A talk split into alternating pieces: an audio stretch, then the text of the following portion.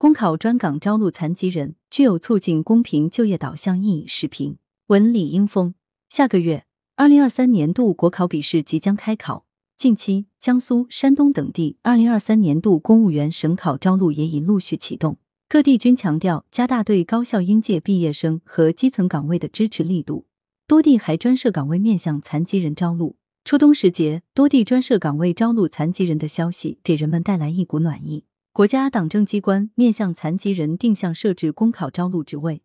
为残疾人创造了更多的就业机会，提供了实实在在的就业福利，也向社会释放出强烈的信号，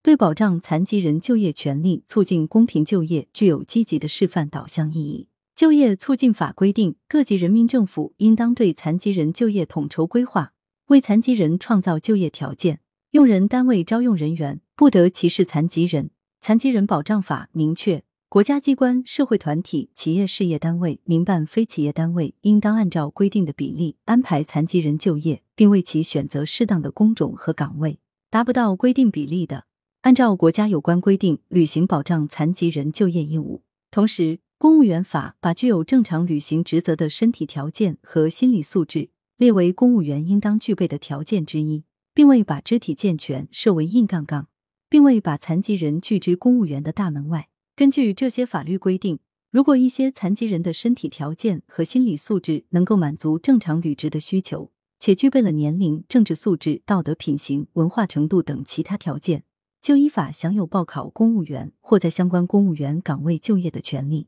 多地公考专设岗位面向残疾人招录，在促进残疾人平等就业方面迈出了坚实的一步，满足了残疾人的多元就业需求。既体现了落实法律要求的行动力，也体现了保障残疾人就业权利的责任担当。更令人欣慰的是，有的地方还免收残疾人考试费，有的地方规定残疾人专设职位或部分特殊职位可视情适当降低开考比例，有的地方针对残疾人专设岗位实行定向报考、统一考试，单独划定合格分数线。这些优惠政策减轻了残疾人的考公负担和竞争压力。